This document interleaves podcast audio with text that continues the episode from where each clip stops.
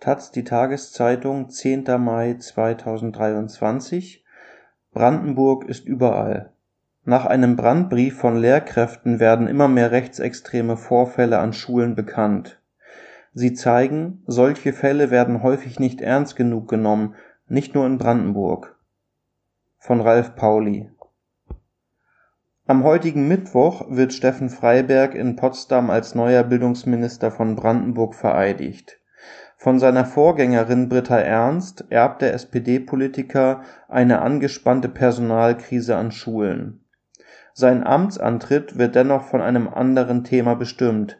Nach einem Brandbrief von Lehrerinnen steht der Umgang brandenburgischer Schulen mit Rechtsextremismus im Fokus Ende April beschrieben Lehrkräfte der Grund und Oberschule Burg im Spreewald, wie alltäglich Nazisymbole und rassistische Anfeindungen an ihrer Schule sind und wie selten KollegInnen oder die Schulleitung dabei einschreiten.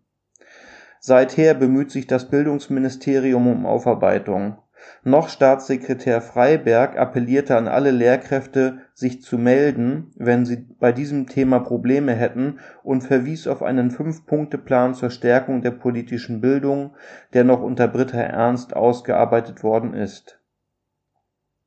Gleichzeitig räumte Freiberg ein, dass er von dem Vorfall nicht überrascht sei. Dass es diese Herausforderungen gibt, wissen wir Spätestens seit der Studie Jugend in Brandenburg von 2017 ist in Potsdam bekannt, dass ein wachsender Anteil von SchülerInnen offen für rechtsextremistische und menschenfeindliche Äußerungen ist.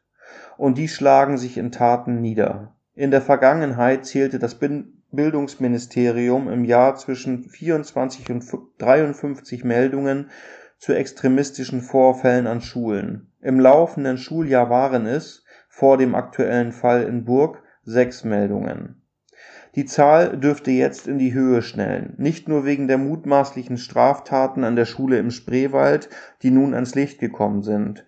Nach dem Brandbrief haben sich weitere Schulen mit ähnlichen Erfahrungen an die Öffentlichkeit gewandt am Montag wurde dann bekannt, dass SchülerInnen aus Berlin am Wochenende in einer Jugendherberge im brandenburgischen Heidesee rassistisch beleidigt und bedroht worden sein sollen, laut Polizei von Jugendlichen aus dem Umland.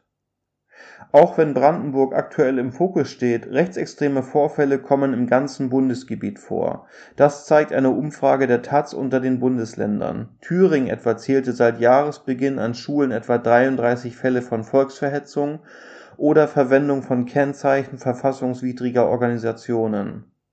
In Mecklenburg-Vorpommern sind es im laufenden Schuljahr insgesamt 30 Fälle mit extremistischem Hintergrund oder nicht erlaubten Kennzeichen oder nicht erlaubter Propaganda. In Sachsen meldeten Schulen in den ersten drei Monaten dieses Jahres 17 Vorkommnisse mit rechtsextremem Hintergrund. Niedersachsen spricht von rechtsextremistischen Einzelfällen an Schulen die Ministerien selbst weisen auf eine gewisse Unschärfe der Daten hin. So seien Zahlen, die auf den Meldungen der Schule beruhten, nicht zwangsläufig deckungsgleich mit denen der Polizei. In Sachsen beispielsweise stehen den 73 rechtsextremen Straftaten an Schulen aus dem Jahr 2022 nur 48 entsprechende Meldungen der Schulen gegenüber. Im Meldeverhalten der Schulen liegt viel Ermessungsspielraum, heißt es dazu aus dem Dresdner Bildungsministerium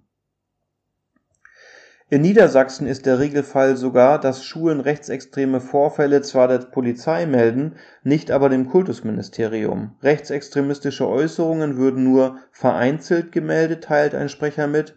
Auch das Schulministerium Nordrhein-Westfalens verweist auf die Zuständigkeit des Innenministeriums, das eine Anfrage unbeantwortet lässt. Die Bildungsministerin die, Entschuldigung, die Bildungsministerien wissen also nicht unbedingt, welche Vorfälle überhaupt gemeldet werden. Wir müssen von einer hohen Dunkelziffer ausgehen, sagt Marlene Jakob. Die 34-Jährige koordiniert seit 2018 in Sachsen das Netzwerk Schule ohne Rassismus, Schule mit Courage. Allein über die 109 sächsischen Schulen im Netzwerk bekämen sie gut mit, wie alltäglich Rassismus und Ausgrenzung in Klassenzimmern und auf Pausenhöfen seien.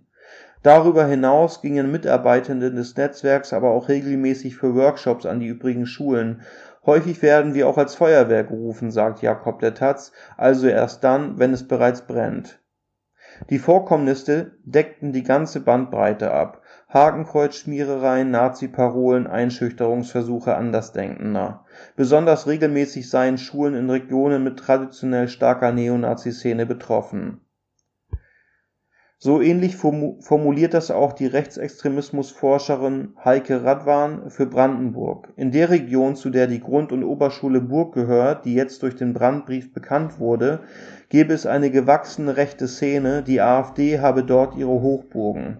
Was Jakob und Radwan beide betonen: Rassistische oder homophobe Einstellungen finden sich nicht allein am rechten Rand.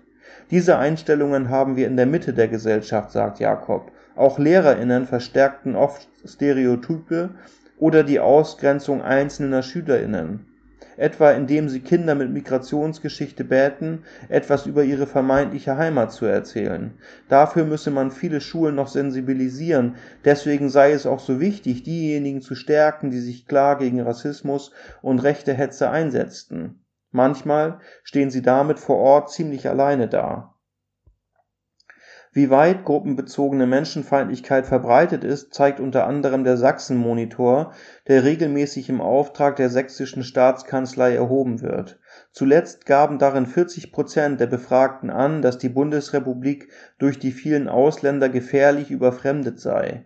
Mehr als jeder Fünfte stimmte der Aussage zu, dass Juden heute Vorteile daraus ziehen wollten, dass sie im Zweiten Weltkrieg die Opfer gewesen seien als 2016 der erste Sachsen-Monitor erhoben wurde, waren die menschenfeindlichen Einstellungen zum Teil sogar noch höher.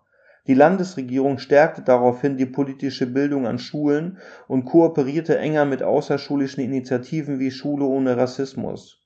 Auch deshalb sieht Sachsens Bildungsminister Christian Piwarz sein Land heute gut gegen Rechtsextremismus an Schulen gerüstet auch die anderen Bundesländer verweisen auf Notfallpläne und eine Vielzahl an präventiven Maßnahmen, Lehrerfortbildungen, mobile Beratung und Workshops an Schulen, die Behandlung entsprechender Themen im Unterricht. Bayern hebt unter anderem den Stellenwert der Erinnerungsarbeit inklusive verpflichtendem KZ-Gedenkstättenbesuch an Gymnasien und Realschulen hervor Sachsen-Anhalts Bildungsministerin Eva Feusner (CDU) lobt das Engagement vieler Schulen im Netzwerk Schule ohne Rassismus – Schule mit Courage. Vielleicht auch deshalb ist die Zahl der verfassungsfeindlichen Vorfälle an unseren Schulen überschaubar, sagt sie der taz